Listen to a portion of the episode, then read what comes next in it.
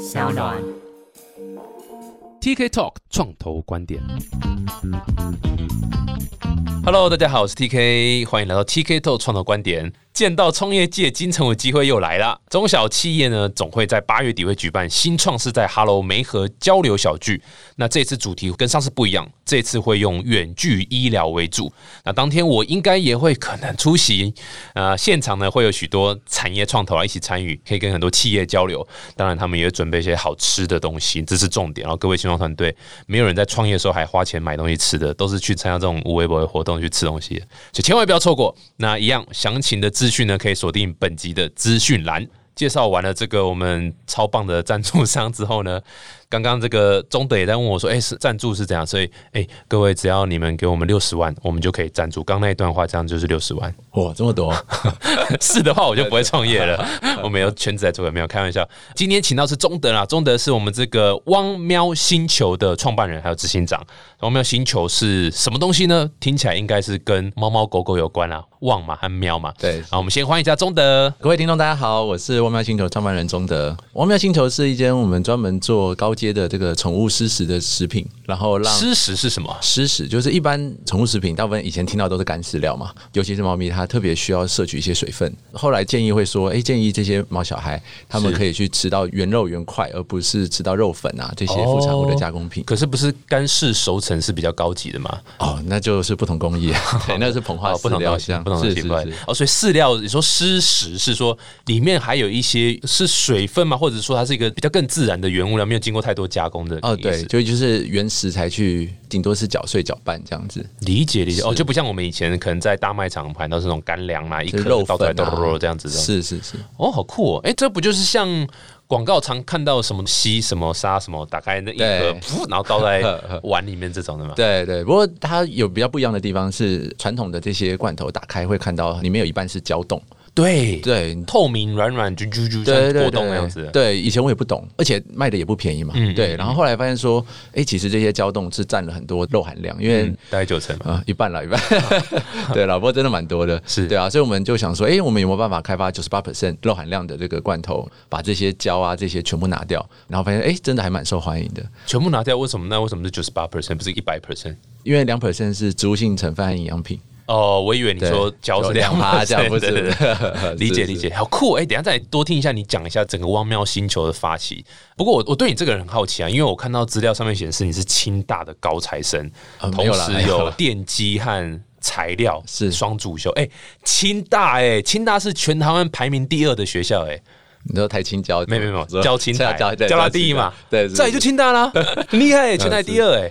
而且你是学士毕业就去创吗？还是你有在念到硕士？我是学士毕业以后跟台大的这个兽医跟营养师的朋友一起创办，是是是，对，因为我们当时其实看到健康的宠物食品贵的像奢侈品，猫咪一天要吃两罐，一罐八十五克的罐头就要九十块，其实比一个鸡腿便当还贵。一罐要九十块哦，因为九十块，对啊。然后我们当时就觉得说，哎、为什么这些相对健康、没有添加的这些罐头，它要卖到这么贵？后来才发现，原来是台湾的宠物产业比较传统，从进口啊、经销啊、通路啊，中间过太多手，是，所以我们想说，哎、那我们有没有办法透过自研、自产、自销，我也可以用到两倍好的食材、一半的价格，让健康的宠物食品应该是一个普世价值，让每只猫小孩可以吃得起。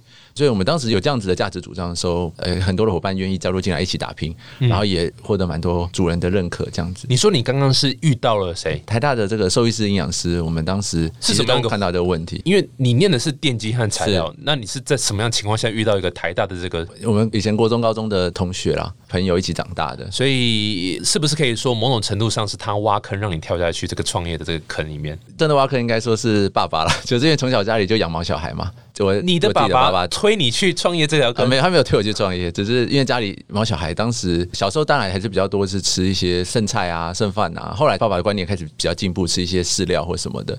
然后对，你要当时你要把主持讲清楚。爸爸观念的正确，开始让家里的毛小孩吃饲料。对对你刚刚说，也，以前爸爸吃饲料，爸爸以前都吃剩菜剩饭啊，后来爸爸观念比较好，吃饲料。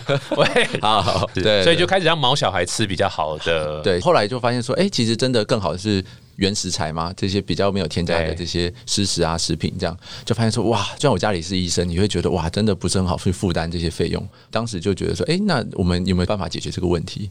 哎、这个我还蛮好奇，因为通常在台湾说要创业，爸爸妈妈第一句话大概就是啊，你 k 笑卖笑凶啊啦，咔嚓困靠迷啊，对不对？类似这种感觉。完全是这样，没错啊。哦哦你们家也这样最聪明啊，对啊，人家就想不到，就你想得到，对，就想啊到你不要来探紧一点吧对，对啊赚这个有办法赚吗？什么有办法吃饭吗？对，真的是这样啊。那家里也会觉得很不孝嘛，会希望说，哎，你要么去当工程师，念了工程数学，然后可能念了这个量子物理，这样栽培你。一开始我们是做猫草，然后做到宠物的食品，他会觉得没有这个很好去运用原来所学的一些能力，这样子。林北开机后，你念到清大电机，啊对对不？结果你用去做那个然后说叫猫草，给猫咪爽，不给爸爸爽。对啊，对啊，那一段你怎么克服？这边可以跟观众们分享，我觉得创业第一阶段其实说服家人啊，说服朋友，这是都会碰到的。那当时主要还是跟爸爸先知道他在意什么，他在意的是怕我们好高骛远嘛，怕我们异想天开，所以我当时就跟爸爸说，我有三个没有，我没有经验。没有能力，没有钱，所以我先从我手边能够解决问题开始解决。那我当时先从第一个最小的产品是猫草，先进到宠物市场里面。那我说，诶，这个有点像家训班，开一个小车。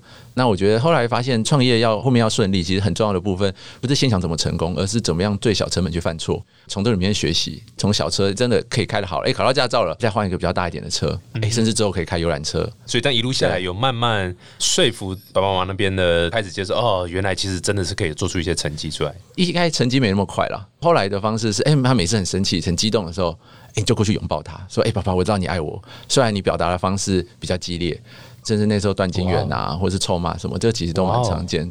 可是你就发现，哎、用这样子比较反差的方式，也、让他感受到，哎、你知道他的担心，然后你也给他一个期限。对我觉得期限其实蛮好用的，就跟他说，哎、给我们两年的时间，是对我们想要真的去改变看看，看可不可以创造一些价值。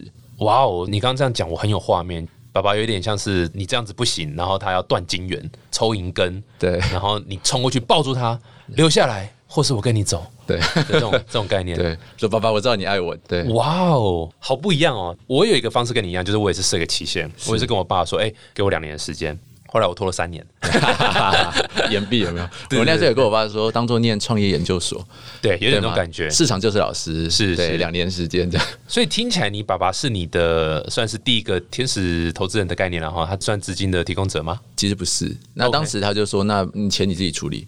哦，对一开始就说那你自己来这样。对，从小到大压岁钱啊，跟这个家教，其实有存了大概十几万块。后来很幸运是，当时有参加那个叫 U Star 教育部的创业计划。专门算是针对大专学院的学生，对啊或者是你团队里面有一个校友这样。对对，没错没错。那当时是符合嘛，就是毕业五年内，当时他规定要全职投入，然后第一阶段过有四十个团队可以拿到五十万的这个补助金，然后就觉得哇，五十万呢、对于一个刚毕业的学生来讲，这其实是一个蛮大的一个补助。对啊，当时就想说，嗯，好像去学校念书是我们付学费给学校嘛，然后创业好像是政府帮忙付学费这样子，然后觉得哎、对好像真的一两年要好好对报效国家，好好努力这样子。对你，你这个讲完，教育部要受立法院的那个审查了，把 U Star 所有绩效拿出来，每个成效如何一一检查。没有开玩笑，教育部算针对于鼓励呃大专学院的人来创业了。对，其实做了蛮多事情的啦。很多 U Star，我很多创业的朋友啦，或者是说蛮多大学刚毕业的都有申请 U Star，而且还蛮多都做不错。是。我记得如果没记错，我们有一次访问一集 Pixie，、嗯好像也有哎、也有也有。参加这个对。对吗？对对对对。我记得他们也是有 U Star 的，好像也有得到一些奖。然后最近也做的很好，这样最近做的非常非常好。是为什么他们最近做的很好？你知道吗？因为他来上我的节目了，啊，有有我也听到，从此平步 青云。拿到 A 轮嘛样。对，是。所以你等于是说，在 U Star 里面跟你那个高中的同学一起来申请 U Star 就对了。对，然后在那边更加确定，OK，有了这个五十万的启动资金，就开始全职在做这件事情。对，然后就发现一下就烧完了。对啊，五十万而已，你绝对是很快就烧完了对，因为你们每个人月薪就十五万嘛。没有，其实我有看你的故事啊，真的起步都差不多。然后我们当时一个月一开始的薪水是七千块，嗯，就差不多，一定对差不多甚至有的是没有拿这样子。对啊很多是这样子。那你们一开始是有加入什么样的育成中心吗？还是因为教育部有规定嘛，所以那样子是在清华的育成中心。对哦哦，清华育成很棒，它是全台第二好的育成中心，嗯第一好是，交大育成中心。对，还要问吗？然后呢？就我觉得当时还蛮幸运，有做对几件事啦。嗯对，后来的话，有些创业前辈啊聊到，就觉得哎，创业初期到底钱要怎么花？以前最常听到说花在刀口上，那到底什么叫刀口？其实很难去定义嘛。后来其实发现说，哎，如果比较有画面的形容方式是只花顾客感受到的。哦，只花顾客感感受受到的。啊对对，就是说还没达到 product market fit 之前，还没有验证这个市场有一个好的商业模式之前，我们当时发现，我们教育部当时四十个团队里面，我当时认识了几个，其实第一时间拿到补助以后，其实花了蛮多费用在办公室上面，这个真的是稍微添加可惜了一点。就会觉得哎、这个自我实现嘛，觉得感受很好。那其实当时我们甚至连那个秤子，就是我们做一些实验会用到这个秤子。然后当时楼下清华有这个邮局，那我发现最准的这个秤子其实是在邮局，所以我们都会这连秤子的钱都省下来，我就拿到那个邮局去称这样子，很酷，哎、就称那个猫草的种子，所以很酷哎、很酷哎、有点极端了。不过就把钱真的都很好的省，只花在顾客感受到的。这个就是一种很扎实、很草根。你是真的是，我就是要把它做好，然后我就是每一分每一毫钱我能够省我就尽量省到极致这样省到极致这样。很多要创业的人，如果你不是有背景的方式出来创业，你基本上被迫有时候你都必须要这样子做。对对啊，所以像那时候我一开始出来创业的时候，我为了省办公室钱什么的，我就一直跑 Mr. Donuts。那个时候 Mr. Donuts 咖啡可以一直续杯，我就去那边就待了一整个早上下午这样子。对啊，就是五十块就一直去一直喝咖啡。对啊，都是一定会经历过这种。所以我刚刚讲说有免费吃的活动，大家记得要去哦。哎，不是在哈拉的，对，这是真的。真心的，真心真心推荐。对啊，新创团队基本上，如果你是人家眼中所谓的活动蟑螂。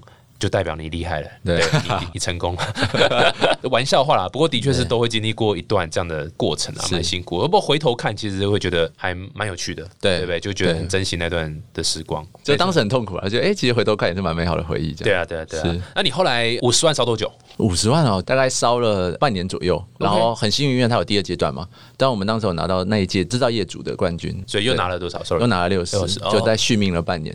从拿到五十，然后拿到六十，这样整个差不多一年的时间，，对，就是都是在做猫草吗？从猫草那个时候第二阶段的时候就已经有市场上有在贩售嘛，当时我们就有滚出我们第一个一百万的营收。哇哦，那应该很很幸运 exciting 对不对？啊对啊第一次是人生第一个营收一百万，对，然后就在那个状况下的时候，才发现，哎、其实我们真正想要解决的问题，真的痛点问题，我们一开始好像有机会可以去解决了。所以当时就看到这个宠物生食的这块市场，嗯，然后就哎、健康宠物食品到底有没有办法让它变成每日的主食，而不是奢侈品？所以你是从做猫草那个时候就知道自己未来要做健康食品，还是猫草那时候就是专心做猫草，然后某个时间点突然发现有这个食品的市场？其实那时候做猫草的时候，就一直会很想要做主食。罐头啊，或者是这个生食之类的产品，这样、那个时候知道说，我们如果拿我们现在目前有的资本跟能力、经验下去做，一定马上就烧死了。嗯哼，对，那是相当高资本的，你包括生产、制造、调这个配方，然后这些有的没的，是，非常高资本。哎，有些听众可能没有养过猫小孩，所以他可能不是很清楚猫草是什么。对可以简单讲一下猫草是什么吗？哦猫草是猫咪吃的话，它会呃像特别嗨，那个是猫薄荷，对，一般俗称的猫草是就猫咪吃的，它会帮助它排毛啦。所以就是猫的益生菌。不是不是，它就是猫的青菜。然后因为猫咪它的舌头倒钩状嘛，被它舔你会觉得啊、刺刺的，然后它就会把很多的毛吞到肚子里。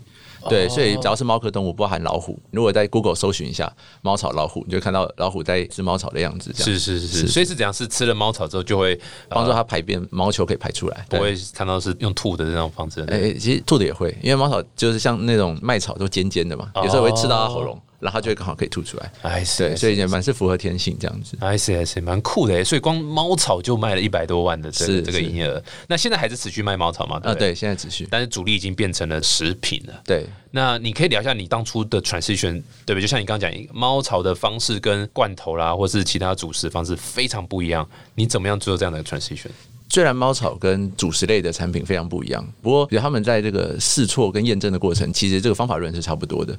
当时我们在做这个，不管是生食，到我们后来做罐头，到无胶主食罐，其实我们就发现说，哎、其实我们都要透过社团，像我们猫草当时也是，其实我们不知道哪个包装好，然后大家对于这种设计啊什么，其实也没什么想法。那我们当时在呃，像是猫咪也疯狂，当时算是很大的一个宠物的社团里面，公开社团，然后我们也没有什么抽奖，什么都没有，就问说，哎、大家这两个设计哪个比较好？其实我们当时就收到了好几百个回复，甚至还有设计师主动命文说：“哎、你们哪里有什么问题？”是甚至我们后来也邀请那设计师加入，跟我们一起打拼。Nice，对对，对所以我觉得说，哎、我们后来也用到一样的方式，用在生死去收集说，哎、大家到底罐头的痛点是什么，包含了口味，因为有时候你不知道到底哪个口味要先出后出，然后一些不良的添加物里面大家在意什么，所以就发现透过这样子参与跟互动的方式，除了做到有点像行销先行，大家有参与感，对对我觉得这个元素蛮重要的。那当时出来的时候，他们会觉得是他们一起参与、一起把它做出来的。所以当时很不错，就我们在这个社群的经营上面，跟着产品这样一起发展起来。对，没错，这是相当重要。你一开始把消费者转成是有点像是意见提供者，或者是他产品体验官、产品体验官。对，哇塞，好 gay 的名字，但是很好。某种程度上，让他们也觉得他们是 part of it。哎，甚至他们提的意见，有些东西都被采纳。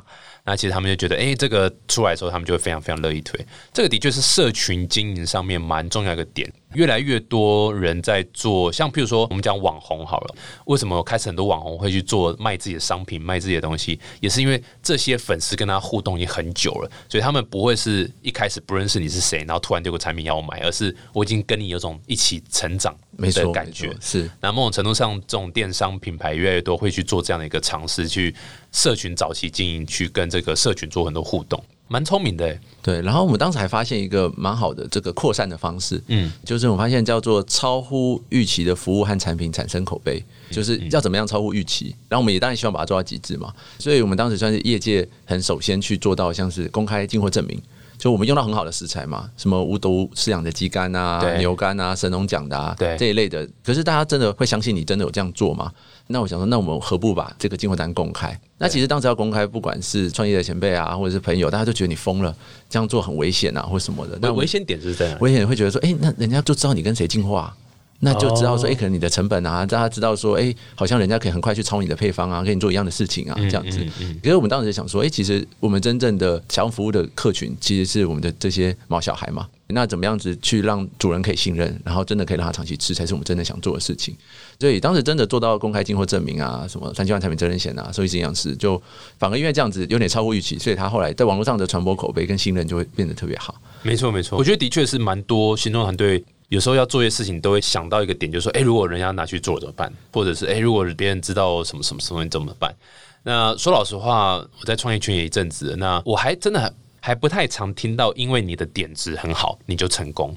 然后打败其他竞争者几乎没有，是对重点都在执行上面。那执行绝对不会是说哦，因为你有这个点子，然后你就去做这个点子出来你就赢了。No，它都是还有更多全套的，不管是从团队啦，或者从行销、产品制作、资金，或者是 whatever 什么各式各样的东西，这个绝对不是哦，我会做一个罐头泵，我就会成功了，绝对不是这样子。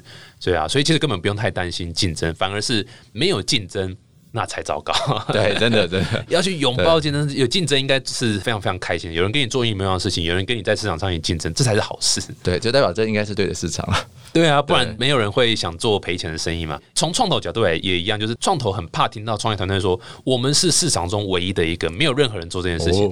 哦，这好像有点危险，这样子就开始有点紧张。所以不管怎样，一定都会有竞争者。如果真的找不到竞争者的话，其实另外一个竞争者就是不是跟你做一样的东西，但就是人类既有现在已经习惯的工具。譬如说，假设你要做的是一个客服系统啊，那哦现在这是这个都没有，但可能你的竞争者是传统的简讯。对，这种东西，这不是你做的东西，但是它就是一个你的见证者嘛，对啊，所以创业团队是千万不要 pitch 就是说这个东西从来都没有人做，我们是唯一一个，全球唯一一个，Oh my god，很好的体系，对啊，这很糟糕。不过我还是想问一下哦，就是你在推广，因为毕竟你走的是所谓比较 high end 一点的、高规格一点的，然后健康自然这样，那相对来讲，就一定有一个市场是所谓比较以低价为主的诉求点。所以可能胶比较多啦，或者就是干粮，我不知道，我不确定哪一个是比较便宜，因为我没有养毛小孩，不好意思，我家里有个小孩已经够痛苦了，不会再想养毛小孩。怎么会有人想要去养毛小孩呢？哦，你这样子政治不正确，真的超级不正确的。没有，这应该是说，一定会有很多事主会觉得说，哎，我其实不用买到那么那样子吧，我就买个最便宜的就可以了吧。这个你当初有怎么样去抓你的 T A 的轮廓嘛？然后你怎么去跟他们做沟通？因为一定两边的人都有嘛。我觉得主要还是这个世代长大的主人开始会觉得说，哎，其实猫小孩他从以前他可能是一个附属品。它只是一个宠物，到后来，哎，它真的是我们的孩子那样的感觉。嗯，那猫爸爸、猫妈妈对于猫小孩健康要求就会比较高，对自己的要求还没那么高。他会觉得说，我要给我的小孩就像我的小 baby 一样，真的要很担心他的健康啊这些细节。那另外一部分其实去看兽医也是蛮贵的，兽医兽医这块对啊，因为像猫咪的前三大死因，除了癌症以外。另一个就是泌尿道，另外一个就是肾脏。其实另外两个都是跟水分的摄取有关。因为其实我们还是跟随着欧美啊、纽澳的脚步，这些事实的观念传进来，那越多越多娃娃可以接受，就发现说，哎，其实吃事实出我们家的好了，九十八肉含量这样的主食，一个月不会超过两千块，在一个可以负担的范围这样子。然后，所以你也观察到，现在宠物市场好像是也是这几年越来越盛行的，事实上一直在成长中。是蛮多人是就像你讲的，把毛小孩当成真的小孩在照顾，甚至很多人有些夫妻或是男女朋友，先想哦，我现在两个毛小孩，对看我们是不是可以共组一个家庭，然后就因此拆散了很多。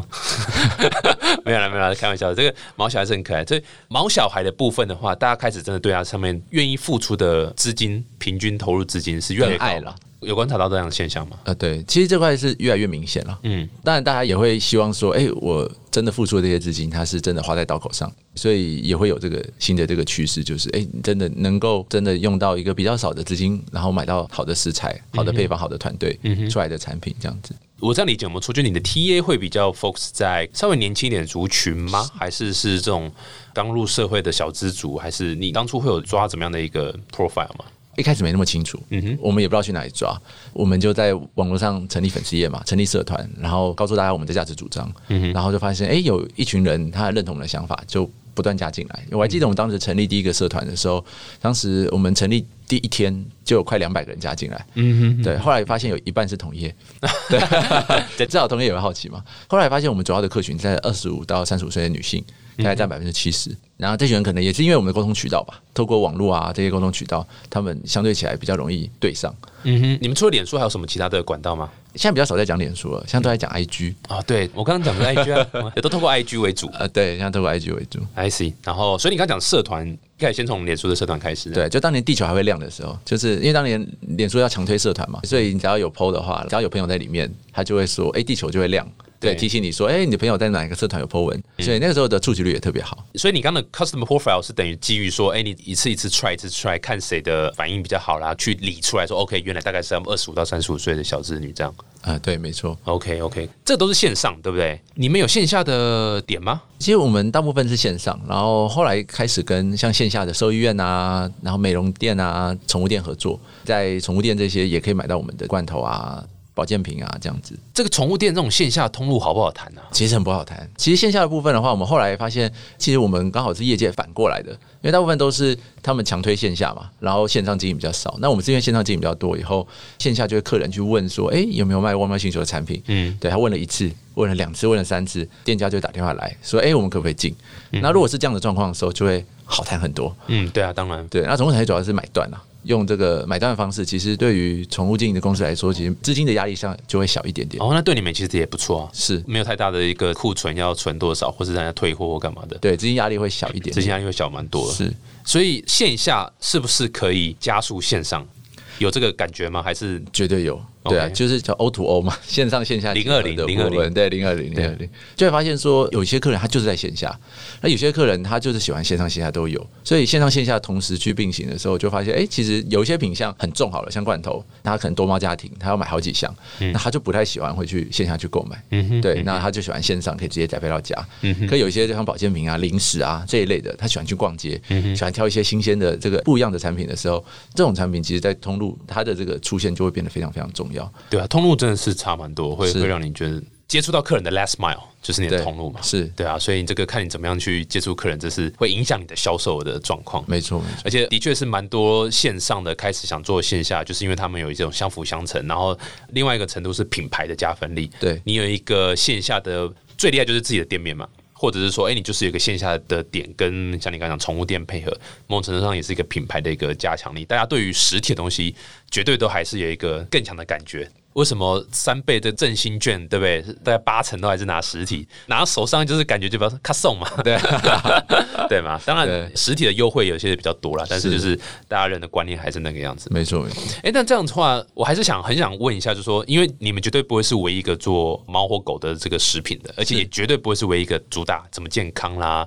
自然啊、高级这种，然后包括一堆电商也在做类似的，现在一大堆宠物相上关的百个品牌啊，非常非常多，然后不知道为什么我的脸书也一直都被打这个猫啊狗的广告、食品的广告，你怎么去区隔化自己？以及说你的品牌的定位会是什么？我觉得我们要做到这个叫，还是从顾客角度出发，就是到底我们可以满足顾客哪一些是其他人相对比较没办法去满足的。当时我们在第一时间就开始建厂，自己的工厂。对，建自己的工厂，因为发现，在宠物产业里面的供应链相对起来是特别脆弱的。哦，对，怎么说？以前还可以透过人的工厂可以帮忙做嘛，那后来人宠的工厂要分开，然后就发现说，哎，在这个宠物工厂，不管是从品质、从研发上面，像是我们之前研发那个九十八 percent 肉含量无胶的主食罐，它其实在制作上面来说，因为没有胶的状况，它就有点像狮子头，它到重填到罐头里的时候，就会变成很容易烤焦，因为它很干嘛，很硬。在高温高压下很容易会烤焦，这个部分其实就不会是这些代工厂啊，或是没有工厂的状况很难去做到这些研发，没错，跟创新这样。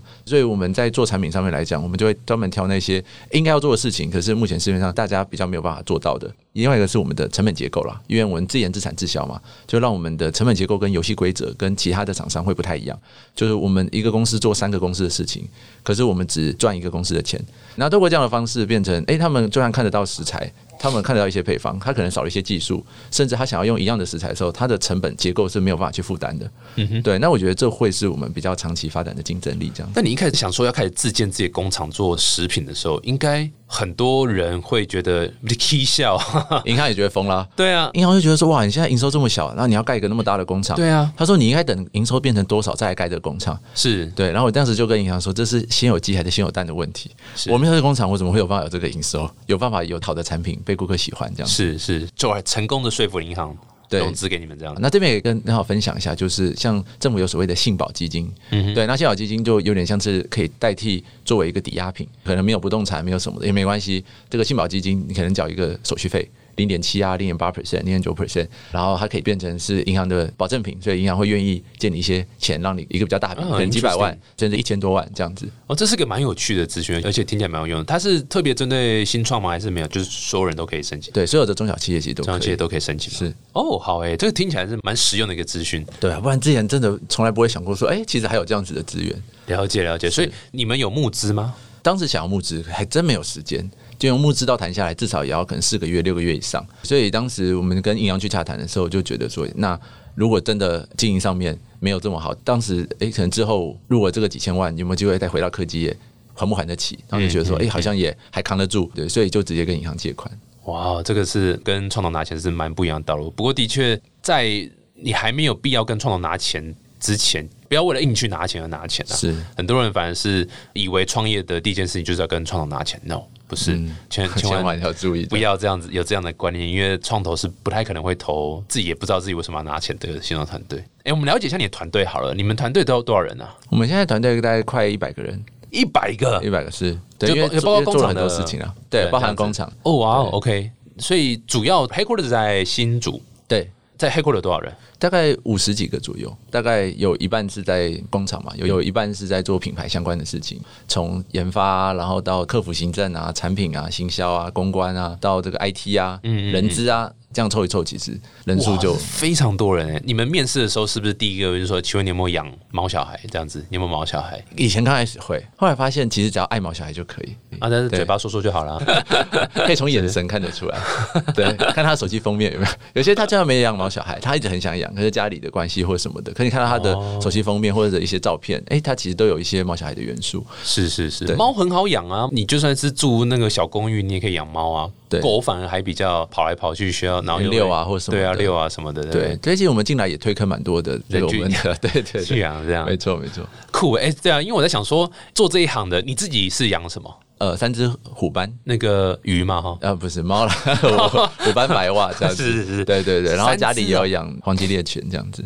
那他们相处都相处的话，因为三只猫是跟我住了。三只猫的话，其实他们相处一开始会打架啊什么的，对，有一些行为问题或什么的。所以我们也发现说，哎，这个猫咪行为问题也是我们从食品之后会做到服务啊，这些会去满足的。然后他们的相处或什么，哎，其实也找到一些诀窍了。是是是，我也蛮好奇，如果没有养猫小孩的人。可以应征吗？这当然，当。然，当然。你们现在有有什么职缺吗？如果有听众刚好对于这个产业很有兴趣的话，所以其实我们现在有在找像 UI、U 叉后端工程师啊，然后产品计划、啊、行销啊、行政，其实也都有在找。如果有些我们没有显示在那个职缺上面的，也欢迎自荐哦。嗯对，因为我发现说，其实我们平均年龄其实才二十六岁，就发现其实年轻的学弟妹特别特别优秀。我也发现说，他们真的可以去做出一些诶业界前辈他们比较不会去做的事情。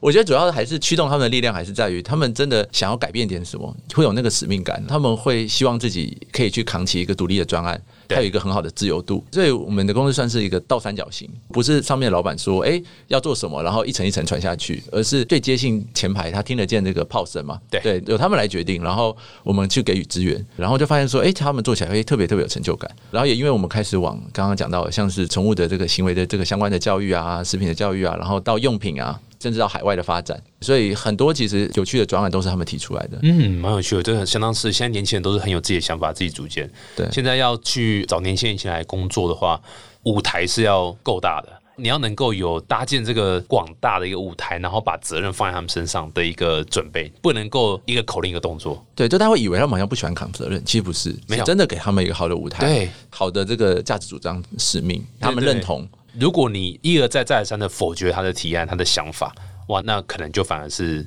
他觉得啊，那就给你做就好了。也不能说老板不能够否决他的东西，而是双方要沟通。对我那时候想到一个诀窍，就我们的价值主张里面有有一条是这个创新精神，听起来很空嘛，就好像写在墙壁上。是啊，没错，那我当时就想说，那他怎么样让它不空，而且真的要落实在每一个选择上面，每个决策上面。对，所以像是这个创新精神，我们的白话文就是叫做不要马后炮。对，啊最容易在公司里面碰到马后炮，就是早就跟你说啦，哎，就跟你说不行，然后你做成这个样子。那我们方式就是，哎，马后炮这个部分是绝对不可以出现在团队里的。真的，你坚持了，哎，做的不好也正常，因为创新本来百分之八十五、九十就会做的不太好，对而是在这过程中里面学到了什么。嗯嗯，对，那我觉得我们也是一直很秉持在这个上面，所以其实很多的学弟妹很愿意可以加入一起来打拼，这样。蛮酷的。哎、我刚听到你有好像稍微爆雷了，剧透了一些你汪猫星球未来的计划，可以再讲一下是有哪些规划吗？在之后再走下去。之前猫草，然后现在是罐头，然后接下来还有什么？从猫草到主食嘛，到零食、是保健品，罐头主食。对啊，那其实真的要把猫小孩照顾好，我们发现其实不是只有食品，然后还包含用品啊，甚至到好的观念。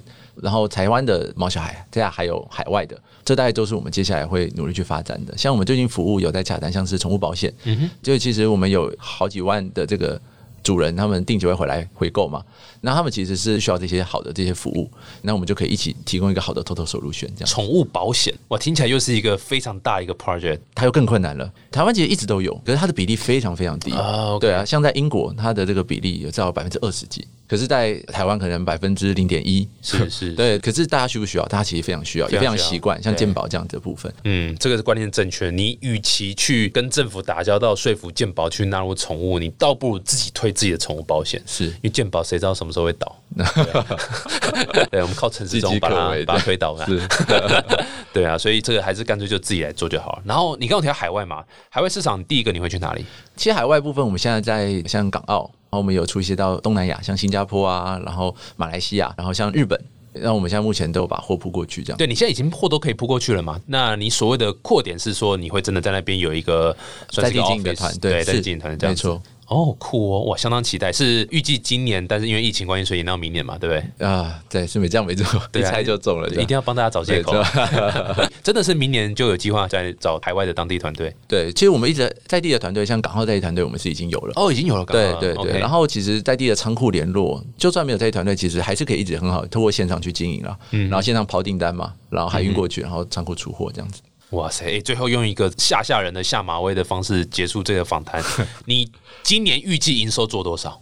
营收对吓一下大家。营收这不太方便说了，不过我们大概每一年都是两倍以上在成长。好，那去年多少？去年我我可以分享，就是说像我们 创办三年，我们累计营收的净营收就破千万，然后累计营收有破亿这样子。哇塞，有没有最后这样一个很有力道的一个结尾？是不是让大家就啊 就吓到这样？还好是不是 可以就对啊，你说就大家可以加入宠物市场一起打拼了。对啊，是对啊，这个市场是越来越大啦。我觉得从各式各样的，不管是毛小孩的一些生活用品，到吃的啦，对不对？到现在其实一大堆跳台，对不对？猫的那个猫跳台嘛，跳台嘛，对不对？有也有一大堆这种像相关的设计，像家具这样的东西。对啊，然后需要非常多元的人才了。科技很多，像之前不是很多什么什么猫脸辨识的一个喂食器啦，是你怎么看那一出闹？哎，你怎么看那个 这么好的一个设计？猫脸辨识的部分哈，当时其实我们是跟他一起接受采访的，他也是、也是交大的学长啦，蛮敬佩的学长这样。嗯对，虽然可能后来的成绩虽然没有那么好，可我觉得也不是用结果去论英雄了。当然不行啊！我们节目最讨厌就是马后炮，什么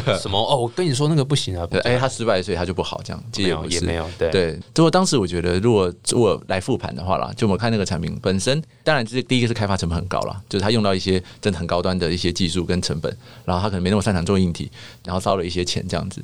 可是我觉得最主要还是，哎、那如果顾客他在吃这个呃像猫脸便是这样子的产品的时候，到底他那个是他的硬需求，还是他只是一个 nice to have？那我觉得有时候，因为他本身是技术出身嘛，有时候用技术去对到需求的时候，比较容易用大炮打小鸟。是对，那我觉得这是是可能创业的时候要注意的。嗯，这的确是一个，如果是纯技术人的话，的确会蛮常需要注意的点。对，因为他有很好 GPU 的这个演算法的技术，对对对对对是，没错没错，酷诶哇！再次感谢中的这个汪喵星球创办人来到我们现场分享啊。那我们今天就是抽一位观众，然后来送主食，好不好？哪有什么问题？认真 认真可以啊，来啊！真的假的你可以吗这真的可以吗这没有谁好，可以吗？哎，这完全没谁，可不可以？准备一个礼物啦，真的准备一个礼物，对对啊，对对。我们收三份好不好？突然变那个购物节目，呃，孙总再加三份啊，孙总的 这种感觉。各位听了这么多 TK 头的，终于有一点点回馈了啊！再次感谢周德贤。如果大家还想多了解汪喵的话，可以去哪边认识你们？